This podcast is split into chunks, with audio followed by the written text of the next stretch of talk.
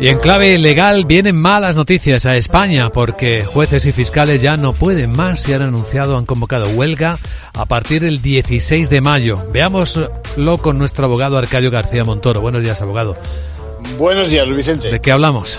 Pues de las medidas de presión en el ámbito judicial que veíamos venir consecuencia del malestar del colectivo de jueces y fiscales por la situación de la justicia.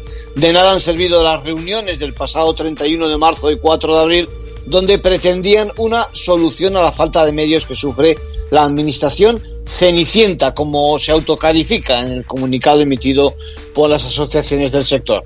De nuevo, como ocurriera con la reciente convocatoria en el caso de letrados de la Administración de Justicia, están detrás todas las asociaciones, con algún matiz, pero todas las asociaciones. ¿Y podemos saber qué reivindican exactamente?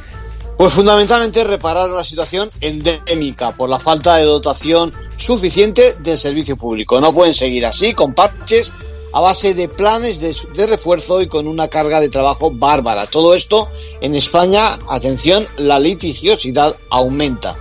Están hartos porque desde octubre de 2022 no se sabe nada de la mesa de retribuciones en el Ministerio de Justicia. Recordemos que España cuenta con un número de jueces muy inferior a la media europea. Se habla de poco más de 11 profesionales por cada 100.000 habitantes, exactamente en algunos casos la mitad que en países de nuestro entorno. En conclusión.